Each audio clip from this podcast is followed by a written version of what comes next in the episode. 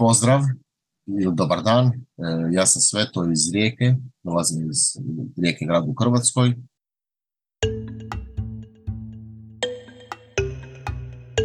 Unterwegs mit Journal. Interviews with people I met while traveling.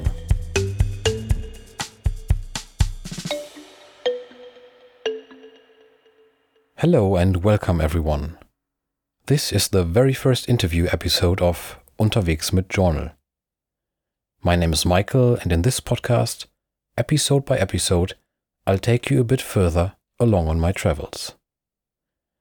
Normally, I read from my travel journal here. Today, however, I'm very excited that for the first time we have the opportunity to get to know a person I met while traveling. Back in 2018, my girlfriend Alex and I wanted to hitchhike from the small city of Bled in Slovenia to Rijeka in Croatia. In the middle of the way, Sveto stopped his car for us and drove us the remaining part of the journey to Rijeka. Not only did a very nice and interesting conversation develop during the car ride, the next day we could visit him in his own museum, the Peek and Poke Computer Museum in Rijeka. If you want to listen to these events in more detail, they are part of episode 10, Startschuss Balkan, von Ljubljana bis nach Zadar. This episode has just been released in German now. As a farewell gift, Sveto gave us two small Lego figures in astronaut look. From then on, these traveled with us in our backpacks. Many months later, when Alex and I were in Iran, we pulled them out again and took some pictures with these Lego figures at different places. You can find those pictures in the gallery of this interview episode. There's a link in the show notes. So Sveto, Alex, and I kept in touch even after our visit to Rijeka. And now I am very happy that Sveto agreed to record a little interview with me. In our conversation, we not only explore the question of how he came to co found a museum in the first place, we also talk about what success actually means to us. Finally, Sveto tells us about his latest project, an exhibition called Childhood Behind the Iron Curtain. And so we learn, among other things, how an oversized Mickey Mouse figure could get as far as Chernobyl, and what the former Yugoslavia had to do with it. Before we start with this interview, let me note something. I did the interview with Sveto in English. Right now, you're listening to the original version. If you prefer to hear our talk in German, just switch to the sister episode, marked by the abbreviation DE at the very end of the numbering. And now, have fun with the interview. Here we go. Interview 1 Sveto Hey, Sveto, it's so nice to speak to you again after all these years. Thank you so much for doing this interview. Um, how are you today? Thank you, thank you. Uh, how how long was past? Three years. It's before Corona, yeah. I think it's five. Five. I think it has been five years Oh, now. right. Yeah. Sorry, I'm, a little, I'm a little bit old. I start starting to forget. Uh, so I'm pretty okay. How are you, Michael? I'm good. I'm good as well. Really happy to have you here right now and doing my first interview ever. So a little bit excited. Um, so just easy. Everything will be okay. I think so too. Sveto, most of our listeners, I think they might have not had the chance to yet visit the Peek and Poke in Rijeka.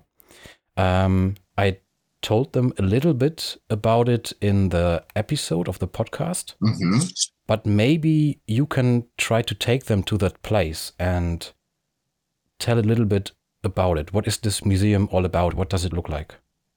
Uh, so we choose the name. The peek and poke is very, very interesting because uh, the peek and poke is the phrase in the English language is for something for the taking a look or touch. Yes. And also in the basic, the basic was uh, the computer language in the 80s. Mhm. Uh, the peek was also the order. Poke was orders for the programming, and we chose this name. It was, you know, very, very easy to remember. And the peek and poke is mean you know, pick and poke, pick and poke. I don't know what to say about it. So it has kind of a double meaning. Yes, double meaning. Yeah, yeah. Uh, coming from this computer language of BASIC and also meaning you can touch it and you can try it. Touching or you know, poking someone because in, our, our space and the main of this ex- exhibits is okay for touching. You know, pick and is all, always will be dedicated to the old computing, but uh, you will see also now in these last five years, you will see little bit changes because we have now some different, different exhibitions. I see. Um, I think what I remember very vividly when Alex and I visited you in the museum, we played Donkey Kong uh, and ping pong on those old machines with a joystick and stuff like that. And it was so much fun. Are those things still around? Yeah. Um, what and what changed in the last five years? Uh, we put the, the one the Apple collection, almost what everything what we have from Apple. Now we collect the the Sony PlayStations, you know, different models, because we have uh, I have planned for the next year to to prepare the one huge exhibition in Rijeka, not in Pick and Poke, but under the Pick and Poke name. Mhm. Um, of, of Donkey Kong is still there, Pac-Man is still there, Super Mario is still there, of course, because they are, you know, the, the legend. Nice. You can kill the legend. Now we have also the exhibition of the, the huge, huge mainframes and the World Graphic Workstation. And the rest is in the basement because, you know, you, uh, you visited us and this place is too small. I see. I see. Okay. I think if I remember that correctly, five years ago, you told us that before starting the peek and poke, that you quit your IT job, also because it was just too much stress and also too much pressure. Is that correct? Do I remember that correctly? Yes, completely correct. I, I was I wasn't satisfied. You know, uh, I was employee in the Croatian motorways for 15 years. Ah, okay. So you did it for 15 years. Okay. Mhm. Yeah, there, then uh, I had also very very good salary at that time. No, I can complain, and everything was going to be perfect. But I was completely satisfied inside me. Hmm. Then I found, you know, uh, speaking was completely changed my uh, my world, my mind. And now I'm not a person, you know, who will work again for the state company or the I don't know for, for some other company. Yeah, I see. Um, it's really funny uh, the thing with your IT job because like a year ago I did something like the same because I also worked in IT after um, Alex's and my journey was completed. hmm So I started a job in IT and I I quit it like a year ago and that's actually why we are sitting here right now and recording this interview because this podcast is kind of a project I really want to do and I focus on right now. Perfect. So that's like really interesting for me. Um, this point of time in your life. Um, so I think you really liked your decision back then, but maybe can you can you walk us through the process? How do you remember it? Was it was it difficult to take the decision to quit your job? I understand you. I understand your question, you know, but I'm not really, really uh, regular person. Uh, I quit the job. Uh, we had the loan in for the for bank for our apartment with the two kids at 600 euros. I was paid for the rent uh, for the apartment, and uh, I quit the job very very easily just in one moment and I, I remember it was thursday 10 30 in the morning and i just packed my stuff and i said almost screw you guys i'm going home. Seriously? seriously. And in that time Okay. and that was it you know. Now i, fi- I find myself you know uh, if i stay in this job until to- today i will never met you. You know i will never met many many people. This this pick and poke opens me um, many doors all over the world i travel with pick and poke in japan in budapest in uh, germany in switzerland so that's that that is completely completely uh, much more uh, much precious than to be and sit eight hours behind the display and you know now uh, no I, I never regret never I absolutely feel you and I can understand it. It's nice to hear that things worked out for you so well as well. And after you quit your job, what was the next step? Was there everything planned out? So did you have like at this moment, Thursday, 10 30 p.m.? Everything in the moment. Uh, I'm, you know, I'm uh, like the avalanche. okay. in my mind. So when I decide in the second, I, I will decide in the second. And there is no God to change my mind. I, I will not thinking about the consequences. You know, uh, I guess my father, who this is 1999, he will kill me. You know, my moves. But uh, honestly, and my mom was not. Uh, my, my, mom is still uh, alive, and she wasn't uh, really satisfied. But uh, I have very, very big, huge support of my wife, of course. Hello, Marita uh, for kids. Okay, they, they were kids in that time; they were small. No, with through the pick and poke, I found honestly myself. Mm-hmm. I never regrets for my decision. I, as I said, I'm like the avalanche. Yeah, last year we celebrated 15 years. One nice anniversary. In that time, we had prediction that we will, we will survive just one year. Now we are six years here, and uh, behind the pick and pop is, is, is not only me, it's the, the team. Without team, I'm nothing. And they are also nothing without me. Just kidding. uh, without the support of team, Pick and Poke will be, of course, dead. Um, everything starting in the beginning of the 2000s, uh, because uh, in that time I have an idea that I would like to open something like that. I was just one simple collector of the old computers home computers precisely and uh, video game machines. Then in that time, you know, even with operation standards, uh, I bought many of these computer uh, computers and games on the German eBay, on the US eBay, on the free market, on the garbage, from the people, you know, for the couple of the euros, a couple of the cents. And uh, in 2007, I think, in one moment in our, our apartment, we had my wife, my kid, my mom, 56 square meters and uh, 300 different computers. It was a little bit uh, messy. Then my wife decided, okay, choose between me or them, and the solution was uh, the pick and poke. Also, meanwhile, I met Riba. Riba is my colleague. He was also the collector we unite our collection and in 2007 we opened uh, this place uh, in the center of Rijeka. So Riba and you, you worked together before? That's how you knew each other? No, no, no. Uh, we met on the one uh, site. It's called uh, oldcomputers.com. I think it's the French site, a site about the collectors all over the world. Uh, it's taking a look. It's very, very nice, interesting site. And in that time, uh, they have also the list of all collectors in the world. And in that time, only me and uh, Riba from Croatia were there.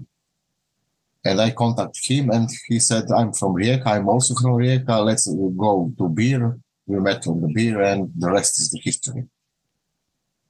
Meanwhile, you know, during all this age, we opened this place with approximately 600 different computers.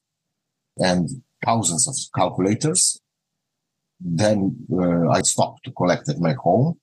And after that, people bring us everything in the pick and poke television, like hi-fi, video, mobile phones. And now, you know, the pick and poke is all, always will be dedicated to the old computing. But in these last five years, you will see little bit changes because we have, we have now some different exhibitions. It sounds like that you're really happy with how everything developed in the last 20 years. Yes, yes, I can, I can compare honestly. You know, uh, when you're thinking about what is uh, the question, what is success? You know, by Western measures, the success is when you have the uh, full of money. Money is very important. There is not uh, thinking what I want for my life.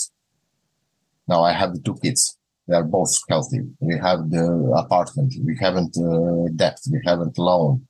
I drive a 20 years old car, you know, for the some simple regular life. And I'm completely, completely satisfied with um, everything from the last 20 years.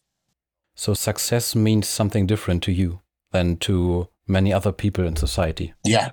Yeah. You know, I, I don't measure success for the money. Okay, I, as I told, money is really important because without money you can buy a bread. but uh, you can do travel. But uh, I will ask you now the contra question: uh, Are you satisfied with your travel hitchhiking from Germany to Iran? Absolutely. That's the point. You met absolutely amazing people. Also, you met ridiculous people. That's the balance of life. Uh, you saw absolutely amazing nature. You met the many different cultures. Honestly, I think that you are also success. I, you know, I'm not a guy who would like to, to drive Ferrari or to have, you know, the big house in the sea with the, the with the pool. Just simply, you know, my life will pass for, I don't know, 20, 30 years, who knows. Uh, I will leave something behind me. It will be something different than money. I absolutely agree with you on that. So success also means something different to me. Um, with this journey from Germany to Iran, I, I didn't make a single penny, but it was so much experience. It was so full of meeting people, of seeing different things. I'm satisfied with uh, the the plate of the beans with the sausage, and I'm completely satisfied and enjoying this meal. You know, I don't like you know the, the lobster or I don't know caviar. Uh, just you know to meet people and to, to meet good people and to be uh, and surround with the good people and this is the success Sveto, on Facebook I saw some posts um, regarding a book. It's called Childhood Behind the Iron Curtain. Aha, okay. And it looked really interesting, but I couldn't understand all the texts because they were in Croatian. Um, are you involved in that book or do you have something to do with it? Yeah, yeah, yeah. So last five years, we have very, very good relationship and the partnership with the Maritime Museum in Rijeka, Maritime. And we produce uh, the three different exhibitions. One is dedicated to the moon landing in 2017. Then 2018, uh, I started rehabilitation of the one cake. This cake is authentic for Rijeka. It's called the Rigo Janči. Then uh, we produced uh, last year the childhood behind the Iron Curtain, and but the original name was the Mickey Mouse behind the Iron Curtain. But we must change. Uh, we changed the name Mickey Mouse to Childhood because we almost catch the suit from Disney. So that's the reason. Yeah. Uh, Walt Disney was completely, completely uh, during the McCarthy era. He was anti-communist, and he told that he will never, never, never give the outer rights to any communist country Yugoslavia was a communist country and Yugoslavia had the rights for the Disney products. Now we collect, you know, the, the many, many of these uh, Disney uh, figurines, the comic books in this exhibition childhood behind, behind the Iron Curtain. And uh, it was very, very interesting because uh, former Yugoslavia had, you know, the Donald Duck, the Mickey Mouse, the Goofy, everything. And uh, then I mentioned the guy in Budapest uh, historian, and he told me that he also know for the Mickey Mouse and Disney. And uh, also, and this Hungarian guy told me that uh, when he visited Yugoslavia in that time, he bought many of these Disney products and smuggled in Hungary. Okay. Uh huh. And then it's Hungary to Czechoslovakia former, then in Poland, then in former Russia. Maybe you saw uh, watch. Uh, did you saw the Chernobyl uh, series from the last couple of years ago? Chernobyl. No, I didn't see see that one. No. And so in that time, you you will see in the one one uh, one scene there is the huge huge Mickey Mouse. You will find on uh, on uh, Google the parks for the kids in the former Russia, uh, former Soviet Union had the, the huge huge huge figurine of the Mickey Mouse, and this Mickey Mouse was completely by design is from former Yugoslavia because we had the same figurine who was produced here in the factory in Zagreb, and they took this model and produced the huge Mickey Mouse for uh, Soviet Union kids. Mm-hmm. For me to get that straight, so Mickey Mouse, it's originally from the United States, but then they gave copyrights or rights to produce it as well to someone in Zagreb in former Yugoslavia. In, in former Yugoslavia, yeah, uh, to copyrights and he produced ah, okay and he produced um, comics and textbooks and and comics and dolls uh, i will send a couple of the photos yes like donald duck dolls and mickey mouse dolls and uh, and these these dolls it's not dolls it's uh, like the, the rubber figurine. I don't know how is the word in English. Now they are very, very collectible all over the world. And uh, the, the Walt Disney made, you know, this mold for the, the, the, factory in Zagreb, but also the former Yugoslavia had the six republics, you know, the Slovenia, Croatia, Bosnia Herzegovina, uh, Serbia, Montenegro, and Macedonia. The Slovenia produced comic books and the books. Zagreb produced uh, these uh, figurines, rubber dolls from uh, Walt Disney, Donald Duck, uh, Pluto in Serbia was, you know, the, the stickers and the comic books. And also we watched on the TV, you know, the, the Disney, not Disney channel, but, you know, the cartoons from the Disney, like the Mickey Mouse or something like that. So, and that we try to ask uh, why the Walt Disney gave, gave the former Yugoslavia copyrights for the, the Disney characters because Yugoslavia was the only only communist country who had the copyright for the Disney characters. And that's what you try to answer in your book. Yeah, in the in not in book in this uh, this exhibition and this uh, this catalog. I see in the catalog. Yeah. Well, that's so cool. it's just uh, a very specific topic. It's it's uh, very interesting. Yeah, it's very very interesting, and uh, and this is you know this is our third third uh, third exhibition we what who I produced with the Maritime Museum. Yeah. Okay. Also, during the Corona, I published the book of Little Prince on the local dialect. Ah, okay. So you translated it, or how did it work? No, no, it's my colleague from Maritime Museum translated the local dialect because I, I understand the local dialect, but not uh, I'm not a, a, speaker. Then last year we produced uh, the audio book of Little Prince of local dialect. So I found the satisfaction in all these products and these programs what I uh, work with uh, partners or my or alone. For the next year, for for next year, uh, I plan to to bring Japan in Rijeka. Six weeks of one program, and everything is dedicated to to Japan and Japan culture. But mainly, mainly, it's uh, 30 years of the PlayStation and its connection with the video Mm-hmm. Okay. Sveto, if, if my listeners want to see what you're doing, or if they maybe want to get a copy of this catalog or follow your Peek and Poke Museum, where should they go to? How can they find you? Uh, how will you find me? Just put the Peek and Poke Croatia and you will see in the Google. Then TripAdvisor, I'm always uh, on the Messenger on the Facebook. I don't use the Viber and the WhatsApp because it's very, very annoying for me. Email, and uh, you know my phone is all, uh, on the public so you can call me anytime. It's uh, it's very very easy. Easy to reach you. Uh, do you have anything else to say regarding your childhood behind the iron curtain project or the peek and poke? Did we miss out on anything? Yeah yeah we still collect you know the items for the peek and poke and for the both museum the childhood museum and the peek and poke. Uh, we try future, I don't know when, to start the one huge campaign to collect money for the building, uh, the new new building.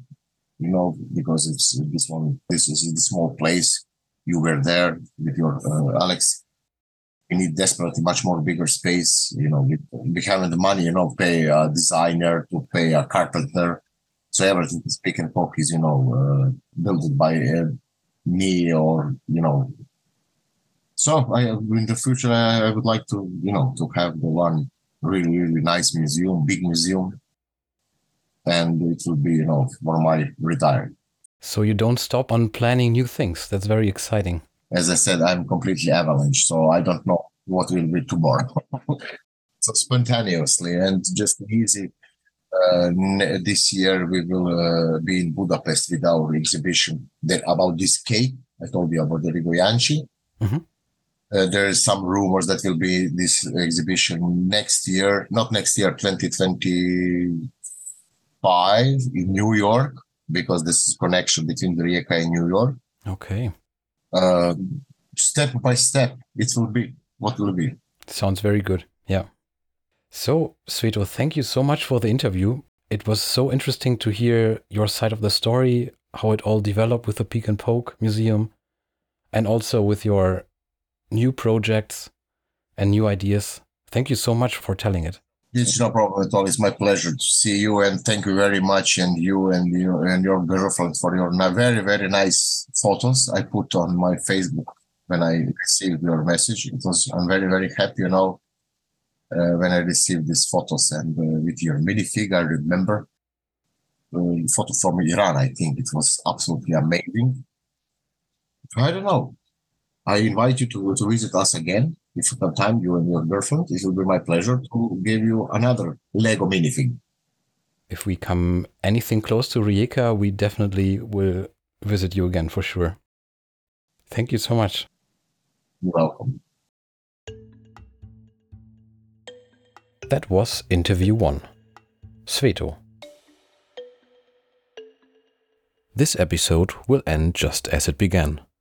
Sveto will say a few words in his native Croatian at the very end of this episode.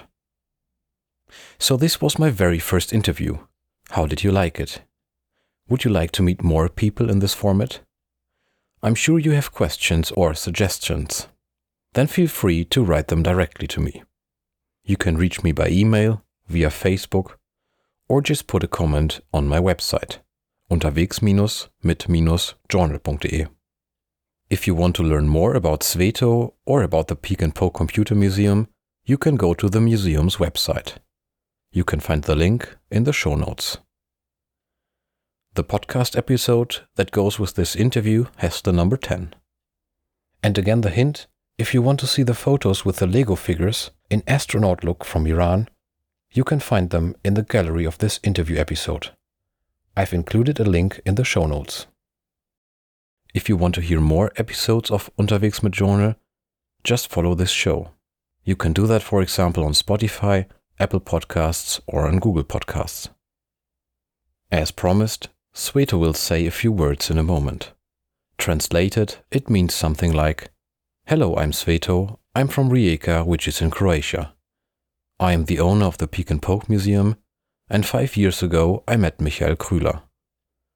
I say hello to the audience and like to invite them to the Peek and Poke.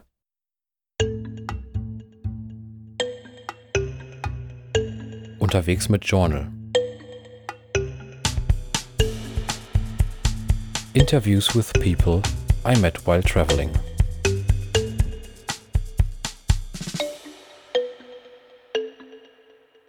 Pozdrav ili dobar dan.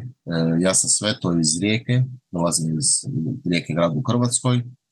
Vodim jedan mali muzej e, posvećen kompjuterima u Rijeci i prije pet godina upoznao sam domaćina ovoga posta Mihajla Krihlera. E, Hvala vam na pažnji i dođite posjetiti Pop.